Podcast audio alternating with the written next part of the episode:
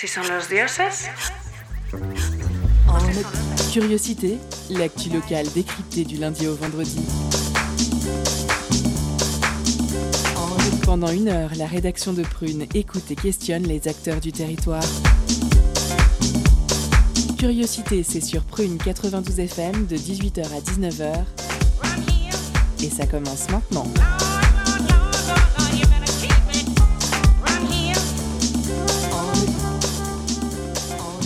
Bonjour, bonsoir, chers auditeurs et auditrices. Vous êtes sur Prune 92 FM, il est 18h, c'est l'heure de curiosité. Je suis John et je vous accueille pour votre quotidienne. Et avec moi ce soir, il y a Baptiste qui nous fera l'interview. Salut Baptiste. Bonsoir John. Et bonsoir. Il y a aussi Salomé de retour avec toujours plus d'infos insolites. Salut Salomé. Salut John. Et salut. Et bien sûr, notre communard préféré, Gabi. coucou Gabi. Et coucou. Et coucou. Et avec notre cher Clément à la Réal. Salut Clément. Salut John. Et salut. Mais avant cela, c'est l'heure des éphémérides de John. Les éphémérides de John, c'est vraiment vachement bien. On apprend plein de trucs super. Les éphémérides.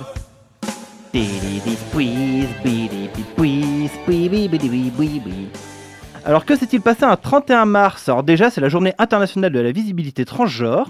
Et pour les événements, on commence en 1870, euh, lorsque Thomas Peterson Mundy est le premier afro-américain à exercer son droit de vote. 1889, présentation de la Tour Eiffel, présentée en avant-première euh, de l'exp- de l'exposition universelle de Paris. La cérémonie est présidée par Eiffel lui-même. 1950 1958, pardon, le hit de Chuck Berry, Johnny B. Est lancé.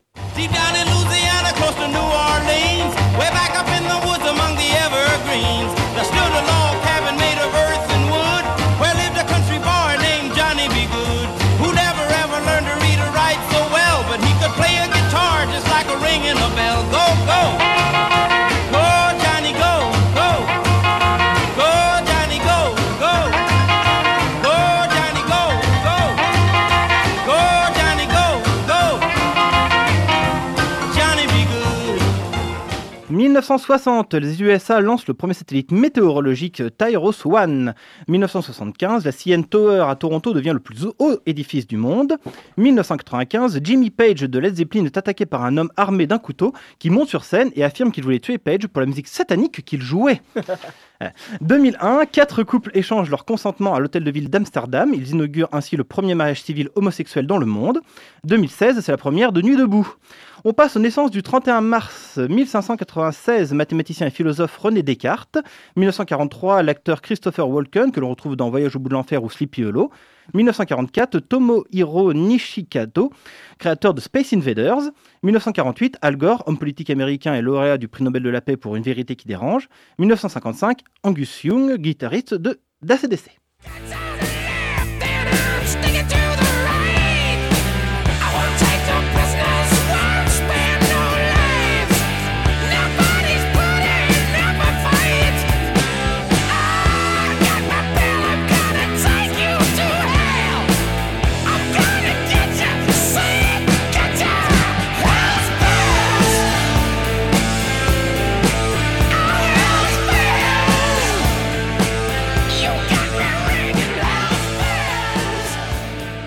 1971, Ewan McGregor, alors ce n'est pas Kobe Kenobi, c'est aussi Transpotting, Moulin Rouge, Big Fish ou encore I Love You Philippe Maurice.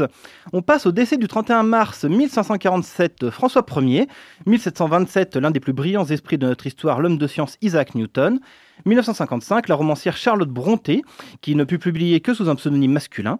1980, l'athlète afro-américain Jesse Owens, quadruple médaillé d'or aux Jeux Olympiques de Berlin en 1936, ce qui a fait du bruit à l'époque.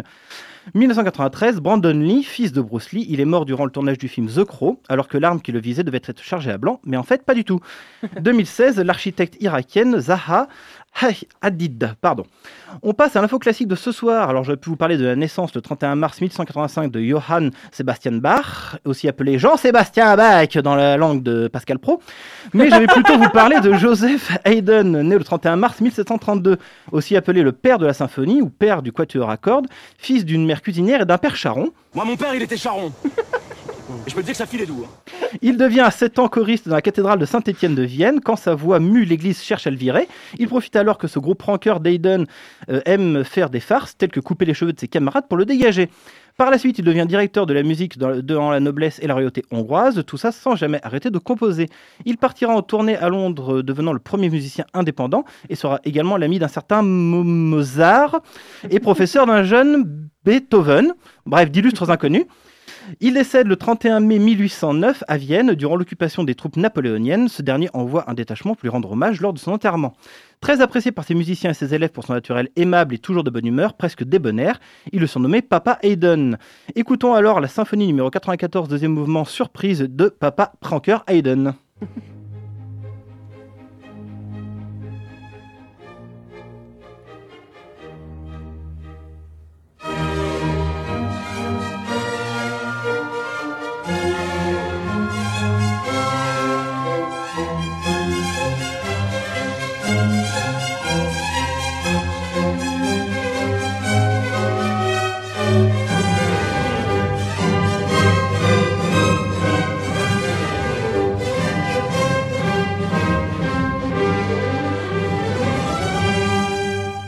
Il est grand temps de passer à notre sommaire avec ce soir entretien avec Kevin Guillet et Romain Vénis de l'association Court-Circuit. En deuxième partie, exceptionnellement, nos écolonautes nous ont préparé une capsule pour la deuxième semaine consécutive. Il y aura également nos chroniques avec les actualités insolites de Salomé et bien sûr le billet d'humeur de Gabi. Sans oublier à 18h30 notre pause cadeau qui ce soir vous fait gagner l'album Shit It Out du groupe Swan Inc. On commence tout de suite avec notre entretien, c'est avec Baptiste.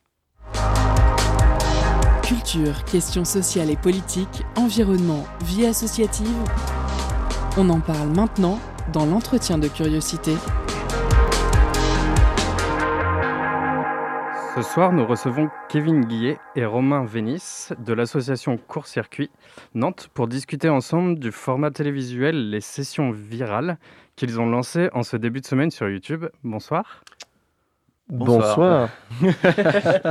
Les Sessions Virales, c'est un projet artistique et solidaire en réponse à la crise du Covid-19. Concrètement, ce sont des sessions live en vidéo. La première vidéo est sortie lundi et elle présente en live la, la- pardon. Elle présente un live du groupe Général Kirby. Alors, tout d'abord, pourquoi avoir fait le choix du format vidéo live?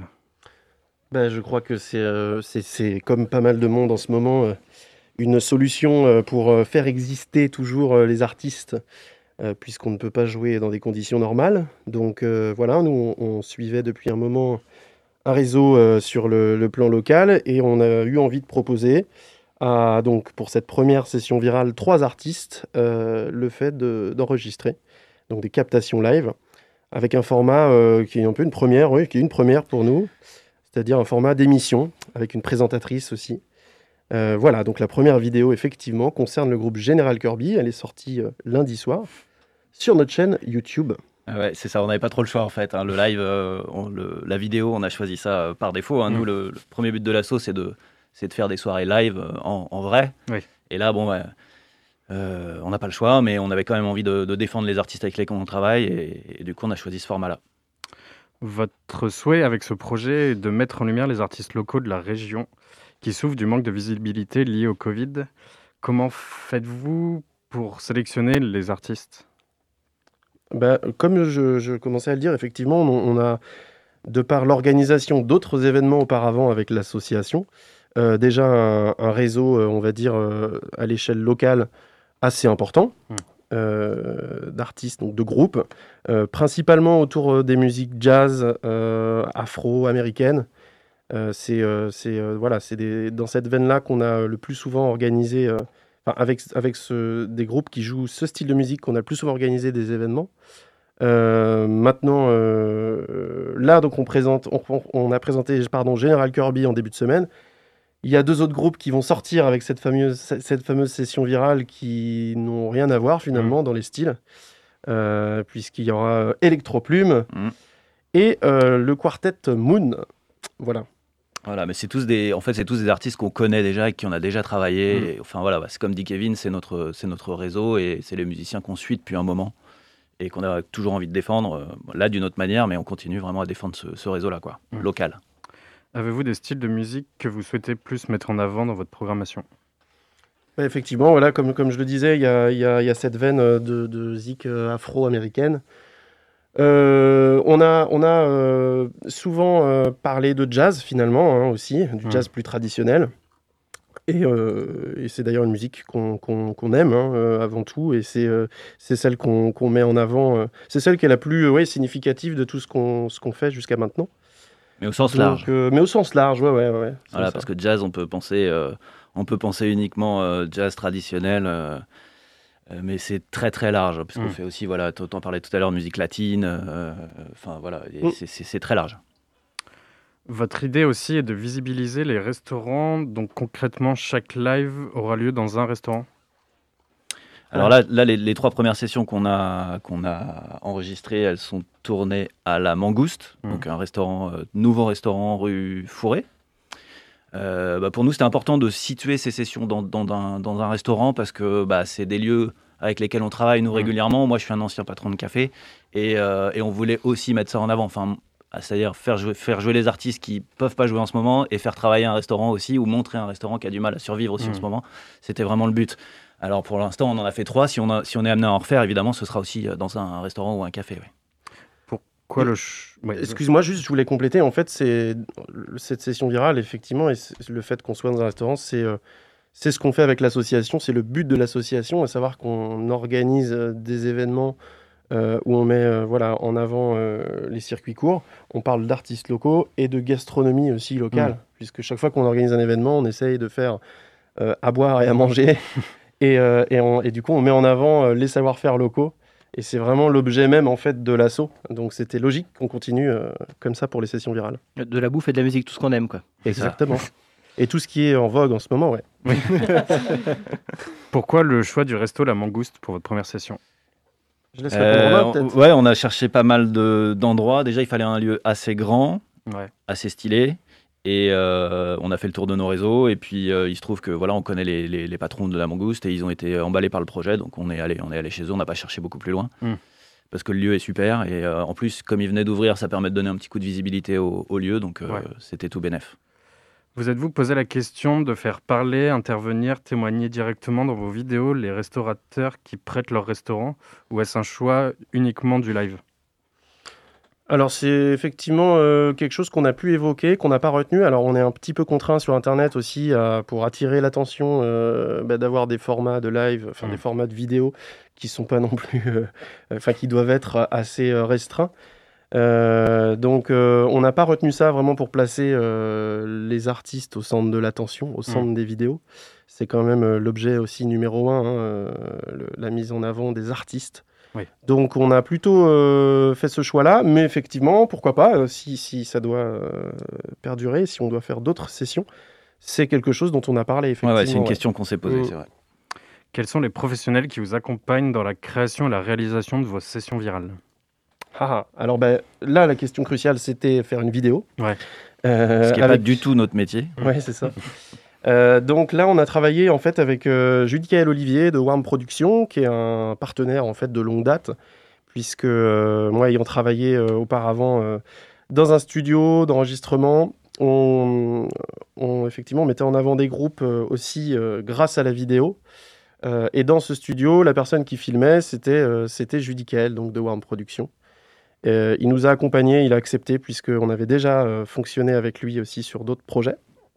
C'est lui qui avait fait les petits teasers aussi de représentation de l'association, euh, voilà, quand on a commencé à communiquer. Euh, donc c'est naturellement qu'on a eu affaire à lui, et puis ma foi, euh, bah, ça s'est bien passé. Il faut pas oublier qu'il y a des bénévoles qui se sont joints aussi. Que des bénévoles, hein, parce que même, même a- n'a Ouais. pas été payé pour, ce, pour cette prestation-là. Mm. Et, et il a fallu beaucoup plus de monde, puisque là, on était sur un format vidéo plus important et on avait 5 cadreurs, je crois, en tout. Donc, C'est ça. ça, ça- Ouais. voilà, ça fait du monde. Et tous bénévoles. Exactement. Et merci à eux d'ailleurs, il Ouais. faut le dire. Il faut les Un remercier grand encore. merci. ouais. Actuellement, la plupart des salles de concert se lancent dans les émissions vidéo. N'avez-vous pas peur d'être un live parmi tant d'autres et comment vous vous démarquez?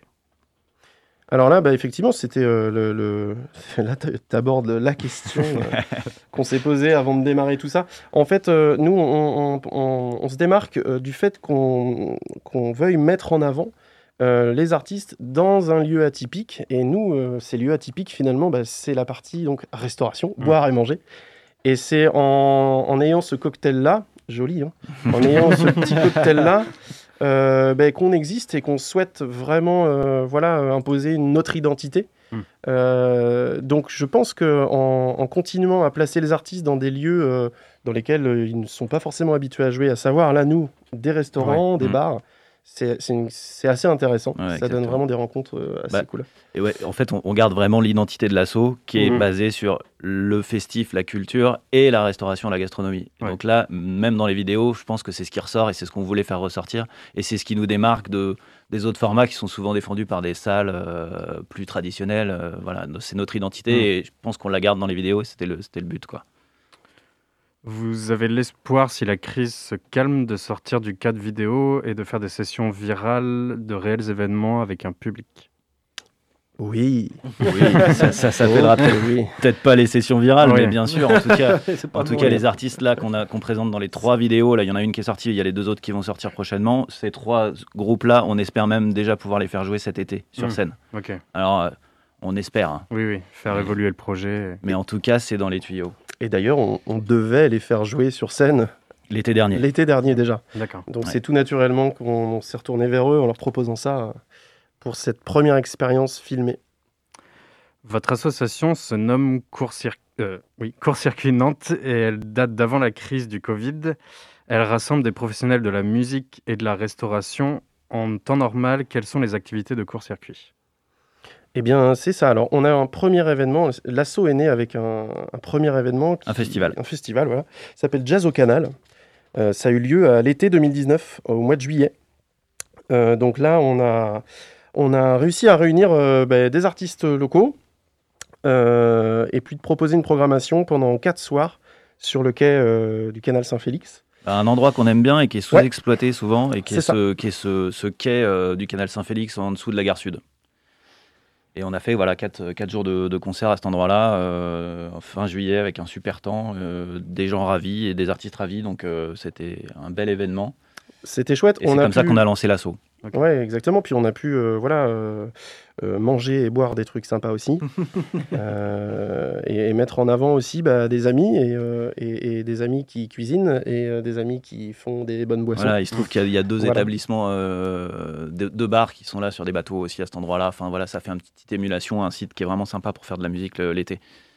Là, on parlait de vos activités euh, avant la pandémie. Euh, les sessions virales ont été créées à cause de la Covid. Est-ce que les sessions virales euh, subsisteront même après, euh, quand il y aura un retour à la normale? Je crois qu'on peut pas le dire encore. Bah ouais, c'est ça. Alors, il y a aussi euh, il- il f- le nerf de la guerre, euh, euh, l'argent. c'est une très grande question. En fait, oh, ça, c'est un problème. Non, là, on est en totale autoproduction. hein, donc, euh, on, a, on a assumé euh, tous les frais euh, pour, euh, voilà, euh, pour mettre en place cette session. Euh, pourquoi pas Euh, On n'est encore pas figé sur, euh, sur, euh, sur une idée ou une autre. Euh, on, est, on est aussi aux, aux aguets sur les partenaires potentiels qui pourraient, qui pourraient nous suivre sur une, une, une deuxième édition. Donc Exactement. euh, voilà, mais ce n'est pas une question encore aujourd'hui euh, Bah, le- but premier, c'est de refaire une édition de ce festival là sur le Mm. canal Saint-Félix, si on peut cet été. hein. les dossiers sont en cours de, de Mhm. rédaction et de, ils vont être déposés à la mairie prochainement. Donc on espère qu'on aura une réponse favorable là-dessus. On espère que la situation permettra de le faire. Mais euh, voilà, et si, si c'est pas possible, évidemment, bah, notre souhait c'est quand même de continuer à avoir une action auprès des artistes et Oui. de refaire des sessions virales. Mais là, comme le disait Kevin assez justement, c'est que ça va être une question de budget. On a pu le faire une fois à nos frais, mais on pourra pas le faire deux fois. Donc euh, il va falloir rechercher, trouver des partenaires qui sont prêts à, à nous soutenir là-dessus. De quel constat ou besoin est née votre association? Alors, je ne sais pas si on peut parler de constat ou de besoin. Euh, ce qui est intéressant, c'est juste de, préciser qu'on a travaillé déjà auparavant ensemble, les porteurs du projet euh, de, de, de l'assaut. À savoir que je faisais de la programmation pour le café-concert de Romain. Euh, Il y avait, il y, a- eu Fabien aussi, qui est un petit peu le troisième acteur de l'aventure sur la partie technique, gestion technique. Euh, et j'oublie pas JB, bien sûr Bien sûr. notre JB, JB Stéphane, qui Qui tenait. plutôt euh, de la, la partie restauration. C'est ça, qui tenait aussi un restaurant et euh, qui lui aujourd'hui est, est en Bretagne, mais il reste aussi, euh, voilà, euh, l'un des quatre membres, l'un des quatre piliers de, de court-circuit. Euh, et j'ai oublié la question. non, et en fait, quand, euh, quand on, quand on s'est séparés, parce que moi j'ai revendu mon, mon affaire, euh, on avait envie de continuer à travailler ensemble. Et Voilà. la suite logique, c'était de monter une asso et de, Oui. et de faire des événements, euh, de garder cette, euh, ce lien et, euh, et cette émulation. Quoi. Parce que nous sommes festifs et responsables. Exactement. C'est ça. Par quels moyens rassemblez-vous les professionnels de la musique et de la, de la restauration? Eh bien, tu vois, c'est, euh, c'est, euh, là, je pense que la session virale, en fait, c'est un, un très bon exemple. Mm. Euh, ensuite, on a quand même, euh, et c'est, c'est ça qui est intéressant, euh, des affinités avec les gens. Euh, ça vient pas de nulle part, effectivement. On a, on a des métiers donc, qui se sont rencontrés à un moment donné. Moi, d'ailleurs, je suis musicien. Euh, j'ai fait de la programmation pour Romain, mais euh, voilà, j'ai, aussi, euh, j'ai aussi cette étiquette, on va dire, artiste. Mm. Euh, et effectivement, moi, j'ai j'ai été à la croisée de ces mondes là avant, avant l'association, en rencontrant Romain qui lui gérait un, un établissement. Je crois que les liens se font un peu naturellement comme ça entre les personnes euh, Ouais. qui. Après, il y, a un- il y a un constat quand même qu'on a fait, c'est que euh, quel restaurateur, quel patron de café n'a pas Mm. envie d'avoir un groupe chez lui un jour? Sauf qu'il y a une réalité économique derrière qui est très compliquée, Mm. ça coûte cher. Euh, nous, l'asso, on est là justement pour proposer des solutions aux restaurateurs ou aux cafetiers pour avoir des groupes, faire en sorte que ça ramène du monde, qu'on trouve une solution, un- une rentabilité économique à ce genre de soirée. C'est là, c'est là qu'on et puis mettre en avant des artistes qui sont des artistes du coin, Mm. qui connaissent pas forcément. Donc on fait vraiment ce lien là, quoi. Et on souligne au passage euh, l'activité de- des assos euh, qu'on connaît et les collectifs nantais euh, qui se battent quand même pour, Bien euh, sûr. pour que ça, ça existe dans les petits lieux. C'est euh, vraiment quelque chose qui est, euh, dont on peut être fier et qu'il faut défendre encore à Nantes, je pense. En quoi le côté éco-responsable a-t-il un rôle important dans votre association? Eh bien, Romain, Ah tu, bah, vas, tu vas re- répondre de la... On s'est appelé court-circuit parce que pour nous, c'est une évidence qu'aujourd'hui, euh, on doit défendre les circuits courts, que ce soit en musique, mais euh, de la même manière que pour les boissons ou, Mm. ou la, ou la- ou la bouffe. Ouais. Euh, ça n'a pas de sens. euh, ça a pas de sens de faire autrement. Donc, on défend vraiment ça. C'est ça le côté éco-responsable. On va pas plus loin que ça. hein. Je ne parle Mm. pas du bio, même si c'est très bien. Je- le, le- le but pour nous, c'est vraiment circuit court. Mais on n'est pas contre le bio non plus. hein. Ah, pas du tout, pas du tout, au contraire. Mais euh, enfin voilà, c'est pour ça qu'on s'appelle court-circuit. C'est vraiment la défense des circuits courts. Bien sûr, ouais, c'est ça. Sur votre site, on peut lire que vous portez le projet de création d'un lieu res- euh, représent- ah, pardon. Oula. Un lieu responsable de culture, de gastronomie et de divertissement en région nantaise. Où en est votre projet? Ah ah Et ça, c'est un gros morceau. Et oui, effectivement, nous travaillons dur dans l'ombre pour euh, voir euh, ce projet euh, aboutir un jour.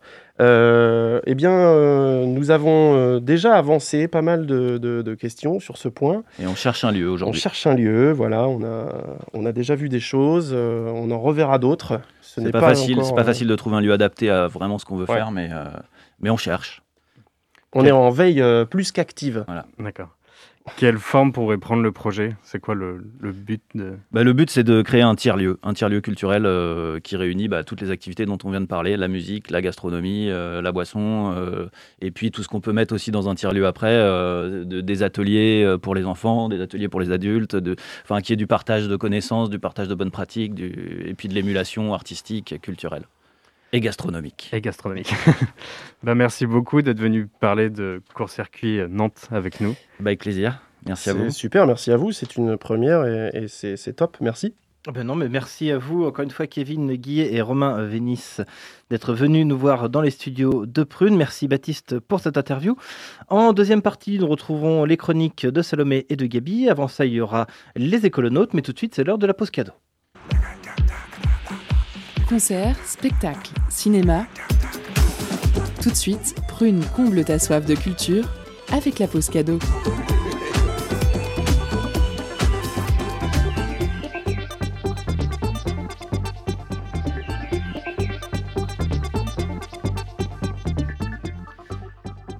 Ce soir, Prune nous fait gagner l'album Shit It Out du groupe Swan Inc. L'album est sorti en 2017 chez Horizon Sud. Un album électro-indus teinté de sonorités cold wave, un mariage entre Crystal Castle et Dépêche Mode qui nous donne envie de retrouver le monde de la nuit. Pour apporter votre cadeau, envoyez-nous le mot infrarouge en message direct sur l'Instagram de Radio Prune et soyez le plus rapide. On vous laisse en musique avec le titre The Seeker.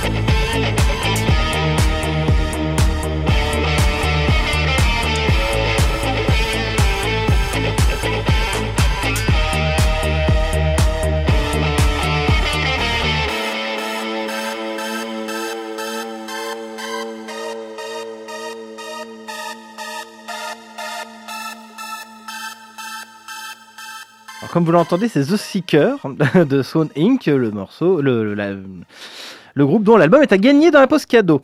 Bref, non, je n'ai pas ramé. Tout de suite, ça va être l'heure de nos écolonautes. Et cette semaine, Lucie euh, nous propose de découvrir le nouveau mag en ligne, Pioche, le magazine de l'écologie du quotidien, à travers la voix de son cofondateur, Jean-Paul Degnaud.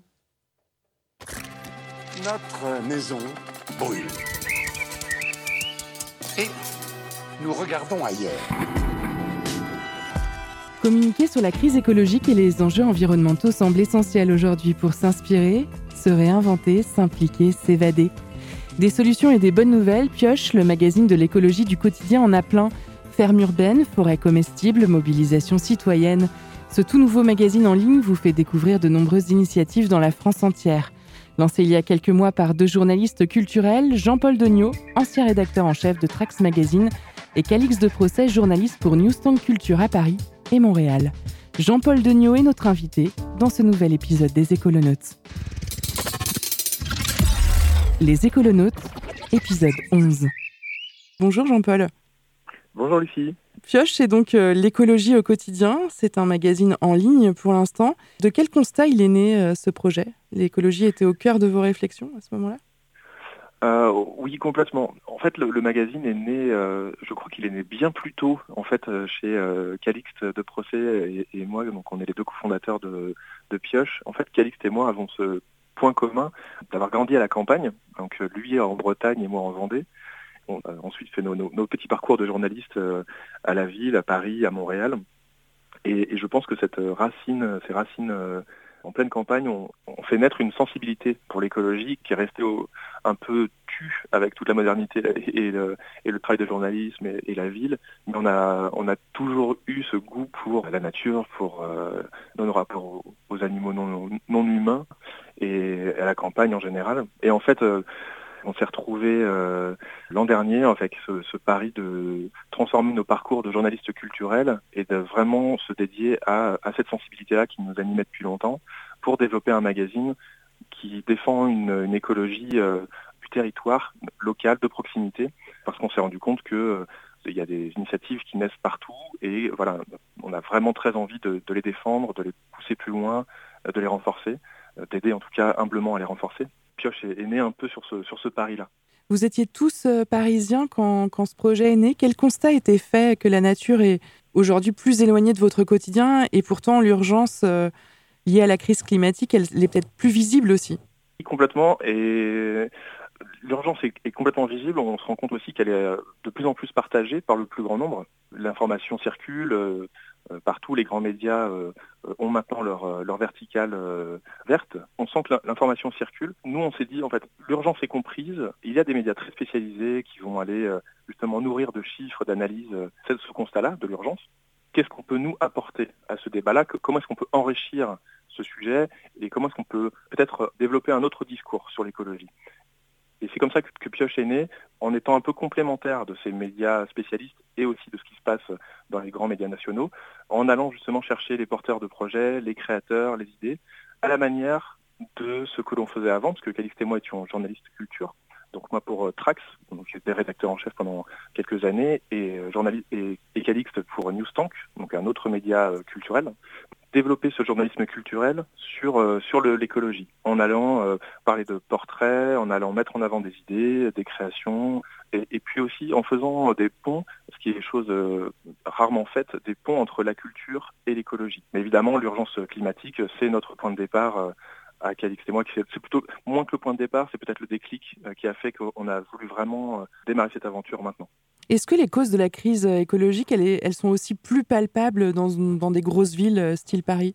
Et que du coup, ça impulse euh, ce genre de projet? C'est assez étonnant, mais on a tendance, quand on habite en ville, à, oublier en fait le monde de, de la nature, de la campagne, parce qu'on est toujours pris par un rythme euh, effréné du travail, des transports, etc. Il y a eu un déclic important pendant le premier confinement en ville, je pense, pour tous les citadins, en fait, quand la ville s'est arrêtée, on a pu revoir euh, des, des- des images assez dingues hein, d'animaux qui refaisaient euh, surface, qui traversaient les rues, les rues vides, et de revoir cette ville un petit peu calme, apaisée. Je crois que beaucoup ont rouvert les yeux sur ce que pouvait être euh, la vie autrement que euh, citadine.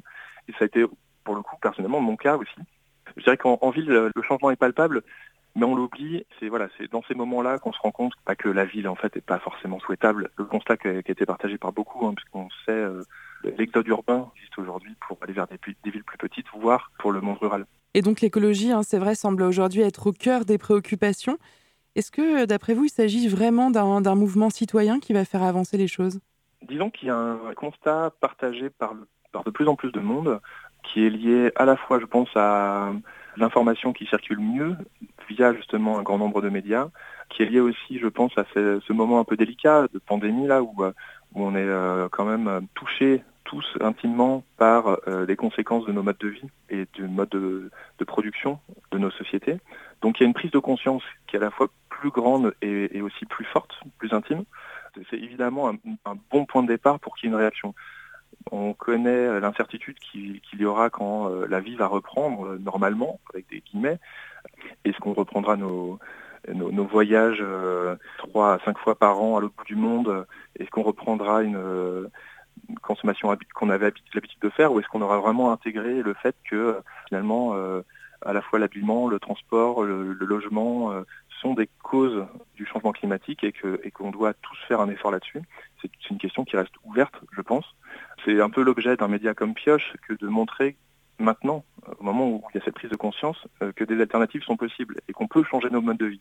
Et que c'est parfois assez simple, que les solutions se trouvent souvent très près de chez nous. Et, les solutions se trouvent aussi parfois dans la communication, de la manière dont on va communiquer au public, que ce soit de manière positive ou, ou négative. Ça a un réel impact, je pense, sur les, les prises de conscience des, citoyens. Pioche, c'est un projet ambitieux car vous souhaitez brosser vraiment l'ensemble du territoire. On l'a dit tout à l'heure. Quel est le modèle économique que vous avez choisi pour l'instant? Le jeu, c'est vraiment de, travailler sur le territoire français. On sait qu'il y a d'autres médias qui euh, visitent euh, de, de, super initiatives à l'autre bout du monde. Nous, notre enjeu, c'est euh, montrer que près de chez soi, il y a des gens qui poussent des initiatives, des idées, des alternatives qui nous permettent de changer nos modes de vie de manière très pratique et simple. Ensuite, évidemment, c'est toujours la question quand on lance un média du fonctionnement du mode économique. On n'échappe euh, évidemment pas à la règle de la crise de la presse et que c'est compliqué de trouver un modèle euh, stable.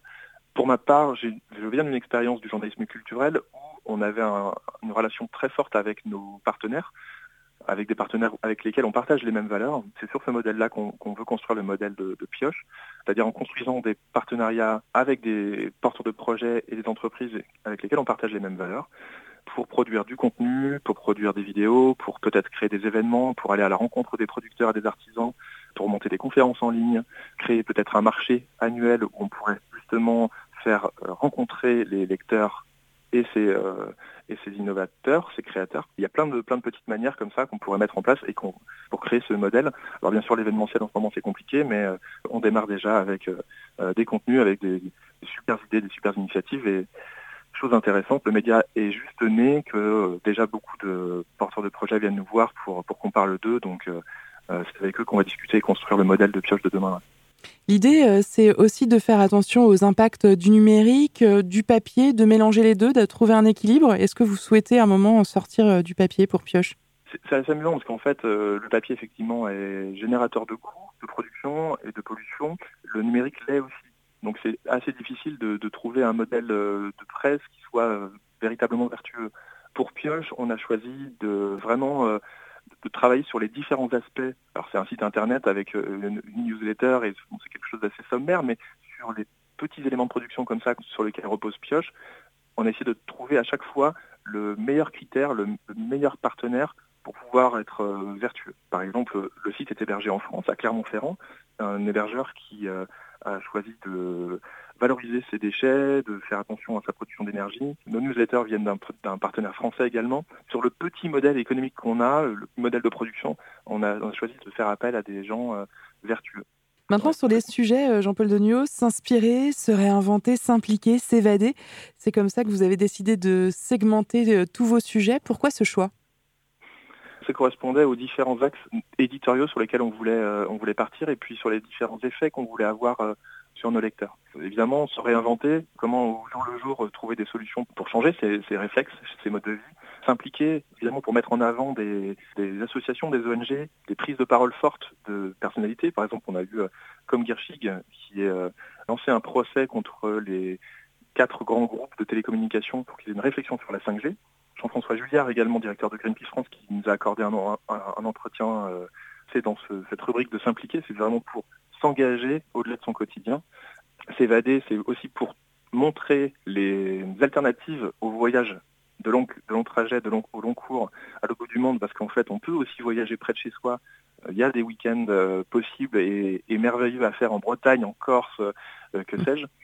Euh, et puis, euh, puis s'inspirer, c'est aussi pour montrer que la création, l'artistique, la culture est souvent génératrice d'innovation, d'espoir et d'inspiration pour, euh, pour, pour tout le monde. Donc c'était un peu les grands axes comme ça qui nous, a- qui nous ont paru euh, les plus pertinents pour porter euh, bah voilà, l'ensemble du projet éditorial Pioche. On le sent bien aussi, euh, l'idée c'était de faire une grande place à l'écologie positive, de l'écologie de solutions, euh, un journalisme plus, plus positif. Et, euh, est-ce que vous allez axer essentiellement votre ligne éditoriale là-dessus pour éviter le catastrophisme qui peut parfois être un peu démobilisateur? Absolument. En fait, on s'est dit que, comme je le disais tout à l'heure, il y a un certain nombre de magazines, papier ou web, qui font très bien le travail de porter à la connaissance du plus grand nombre des chiffres, des éléments factuels. Je pense à L214 euh, sur euh, l'élevage intensif, je pense à, à Reporter qui fait des, de super analyses, je pense à Socialterre qui fait parler de, de grands sociologues, philosophes sur, des, sur ces sujets-là, sur ces sujets contemporains. On admire leur travail. Maintenant, on- pense aussi que ce discours n'est pas forcément adapté à tous, tout le temps, et qu'il y a besoin d'une complémentarité avec euh, un journalisme plus, effectivement, alors positif, ça pourrait amener, euh, euh, on, pourrait, on pourrait penser euh, du coup que c'est- un journalisme naïf, mais c'est vraiment plus un, journalisme de solutions, d'idées, de création, pour aller plus loin, pour être mobilisateur, parce qu'on pense que c'est cette multiplicité des, discours qui va en fait convaincre l'opinion dans son ensemble. Et évidemment, on a besoin que l'opinion dans son ensemble soit convaincue pour porter demain de nouvelles politiques au niveau euh, local et national et international sur, euh, ce monde et le changer. Et l'action permet d'aller mieux. D'ailleurs, les propos de, de Rhône que vous avez relayés euh, sur Pioche, si l'écologie commence à te questionner, il faut attaquer avec ce que tu sais faire, musique, dessin, film. Pourtant, quand on tourne euh, à travers le monde pour, euh, pour ces projets musicaux, on a un impact clair et, euh, nocif. La réflexion de Rhône est assez intéressante parce que euh, c'est un artiste qui effectivement a beaucoup tourné euh, dans le monde entier et qui, comme tout le monde d'ailleurs, hein, on, a, tous pris des avions, on a tous mangé de la viande rouge beaucoup trop, on, a tous acheté des fringues neuves beaucoup plus que ce, dont on avait besoin. Il est à l'image de, son public, à l'image de, nous tous. En fait, il a cette prise de conscience évidemment tardive, mais, mais sincère et réelle. Et il se pose la question de voilà comment moi je peux agir à mon niveau, surtout quand euh, je m'appelle Rhône et que les gens me connaissent, eh bien je peux le faire de deux façons certainement. La première c'est de m'engager sur des projets euh, créatifs euh, qui véhiculent un message. Il le fait avec son dernier spectacle Home with a View, fait désormais dans, ses travaux ses différents disques. Il le fait aussi dans aussi dans ses prises de parole publiques et puis et puis aussi surtout dans son action individuelle. Et c'est vrai que pour la culture c'est un, un gros enjeu parce qu'on sait le modèle culturel comment dire fragile dans son économie. Or euh, le constat écologique pour la culture est dramatique à la fois pour le déplacement des artistes que pour le déplacement des, des publics pour les événements. La production d'événements est très coûteuse en énergie, en déchets, en alimentation, etc. Enfin, c'est quelque chose d'assez lourd. Le streaming qui se développe est évidemment euh, un, un fort poids en, en énergie. Bref, euh, la culture est un tournant aussi de remise en question de son modèle à un moment où elle est fragilisée. Est-ce que c'est possible vrai justement. De faire euh, cette transition euh, écologique pour le milieu de la culture. Est-ce que c'est possible maintenant? C'est le bon moment?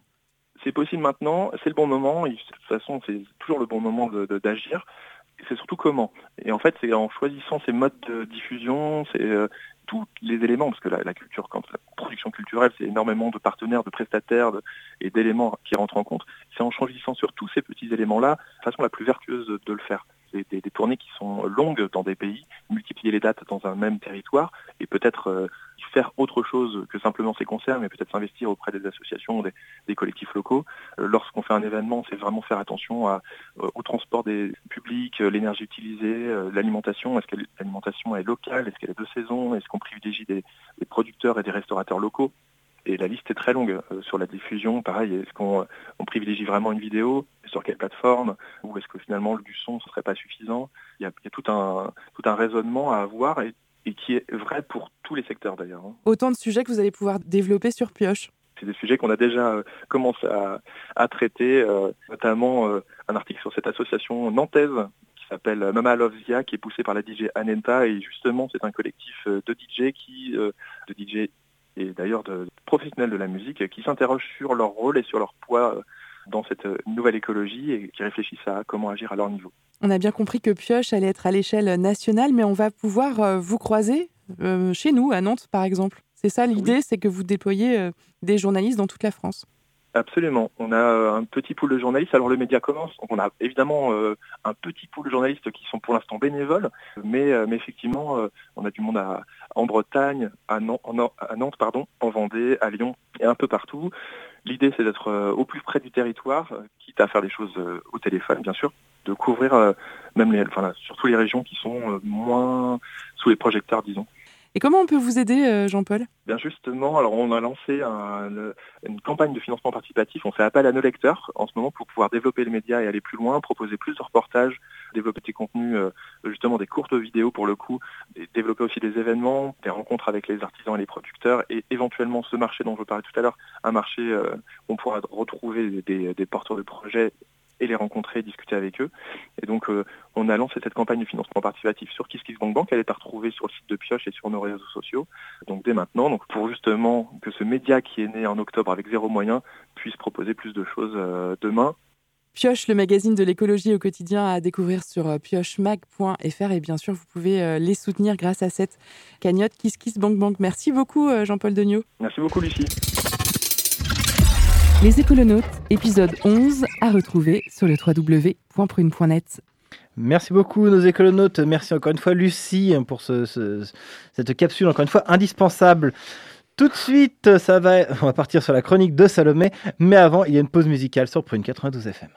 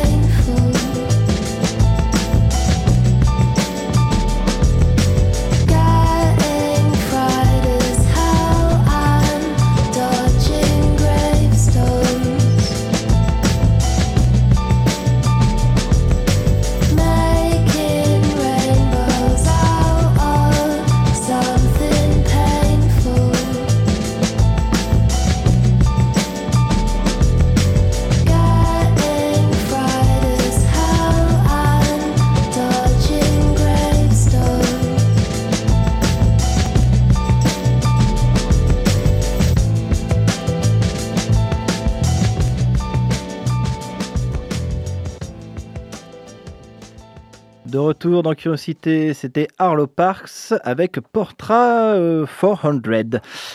Tout de suite, euh, ça- pourquoi il rigole lui? Tout- C'est ça, c'est ça, je suis désolé. c'est ça Ouais, c'est ça, c'est ça. Euh, Tout de suite, passons à la chronique qui n'a toujours pas de son propre jingle. hein, c'est les actualités insolites de Salomé. Mais oui, mais qu'est-ce qu'elle attend Étonnante, perspicace, amusante, actuelle. Les chroniques de curiosité.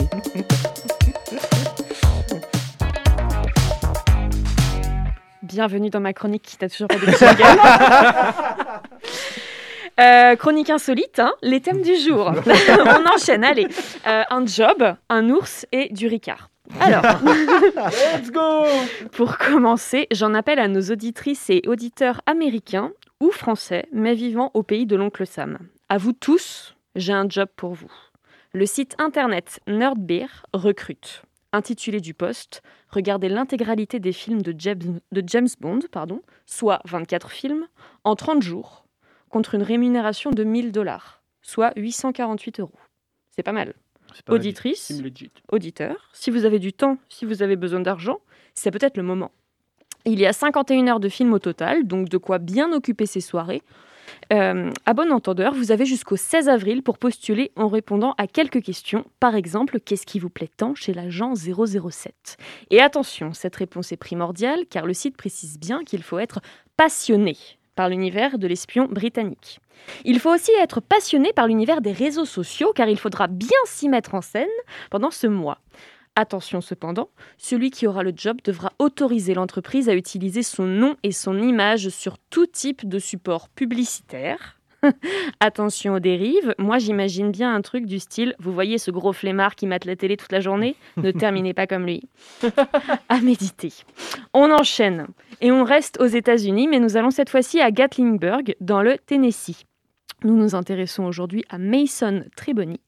Parti passer quelques jours au vert afin de se ressourcer et de prendre des vacances, Mason a choisi d'occuper une maison avec un jacuzzi non loin du parc national des Great Smoky Mountains.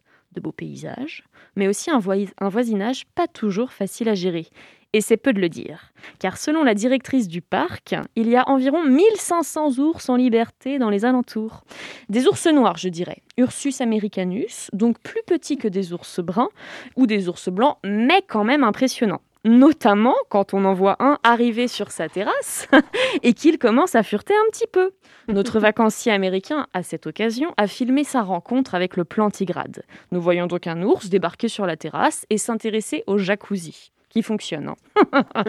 S'y intéresser à tel point que, pourquoi pas piquer une petite tête Au final, notre petit ours va profiter d'un bain à remous d'une quinzaine de minutes avant de repartir, ni vu ni connu.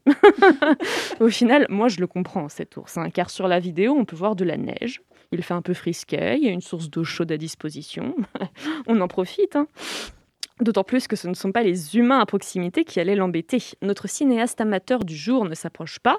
Heureusement, déranger quelqu'un dans un jacuzzi, non mais ça va pas. Il se contente de répéter plusieurs fois Oh my god, there is a big black bear in my jacuzzi. C'est assez. hein. J'ai tout donné. Franchement, un petit bain, pas de quoi en faire un drame. En tout cas, si vous voulez le comportement d'un ours noir en milieu humain, vous pouvez facilement retrouver la vidéo. Et en dernier lieu, du lieu, pardon, un petit point sur l'insolite français. La semaine dernière, mercredi 24 mars, un accident a eu lieu sur l'autoroute 55 dans les Bouches du Rhône. Quelques blessés légers, rien de grave et a priori rien de folichon. Mais quand Mais. on s'intéresse au détail, ça devient un peu plus cocasse. Un carambolage a eu lieu sur la section entre Martigues et Marseille, et un poids lourd s'est couché sur deux véhicules. Le contenu du camion s'est déversé sur la route, et devinez ce qu'il y avait dedans?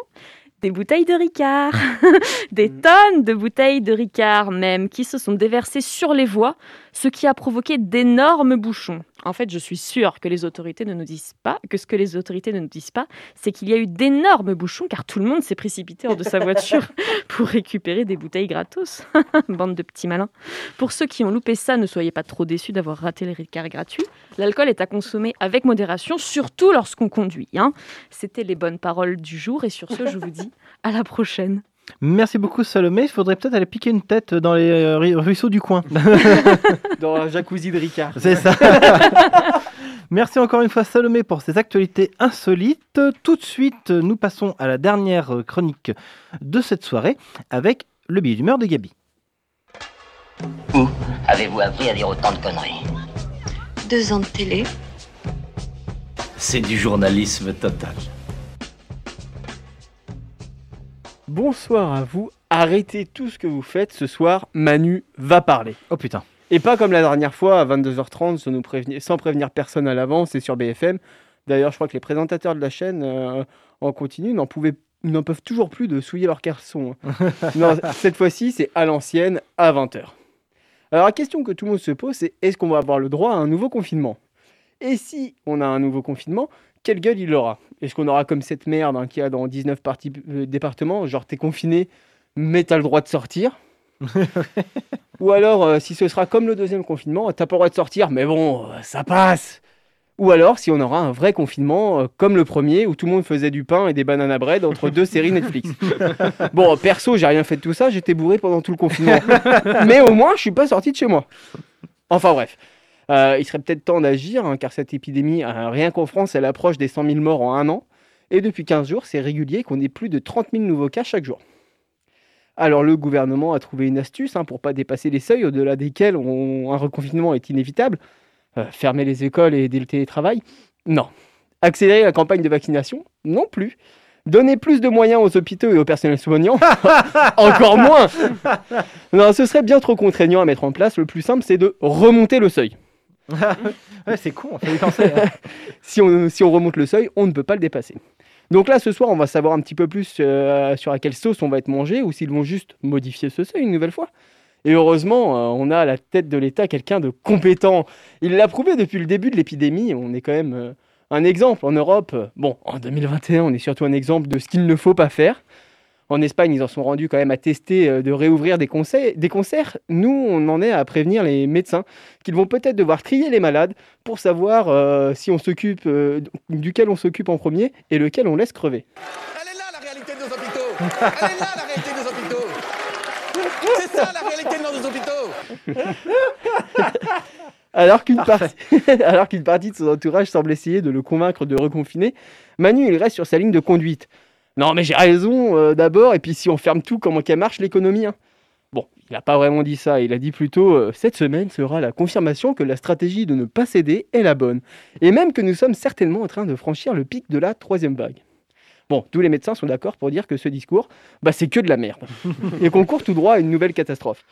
Si seulement il y avait plus de moyens pour la santé publique, euh, ça l'aiderait peut-être le Manu. hein. Mais il a encore fait fermer euh, quelques lits il y a quelques mois, ce, ce sac à merde.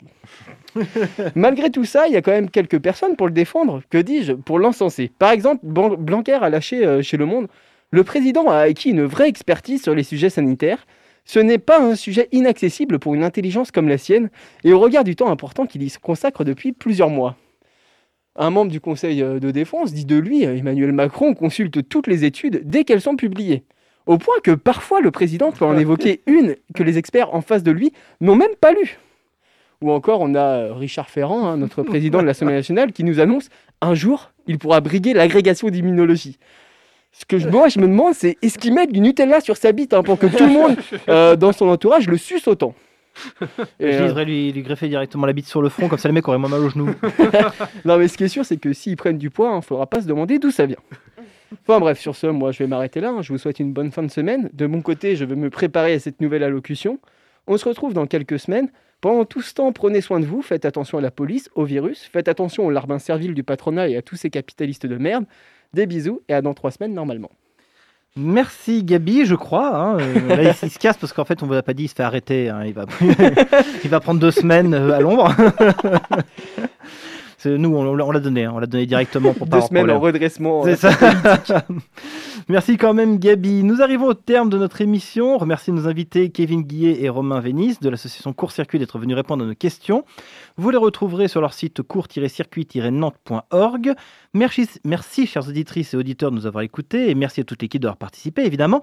Vous retrouvez Curiosité dès demain à 18h. Quant à nous, on se retrouve mercredi prochain. Et en attendant, vous pouvez réécouter toutes nos émissions sur notre site le www.prune.net. Juste après, le labo des savoirs et ce soir, le labo est approximatif. En effet, l'approximation a toujours fait partie des pratiques que euh, l'humanité a utilisées pour décrire le réel. Alors, comment approximer sans dénaturer? Dispose-t-on des outils nécessaires pour pratiquer une science vraiment exacte? La réponse à ces questions et bien d'autres, c'est avec le labo des savoirs. Alors, restez sur Point 92 FM. À la prochaine. Ciao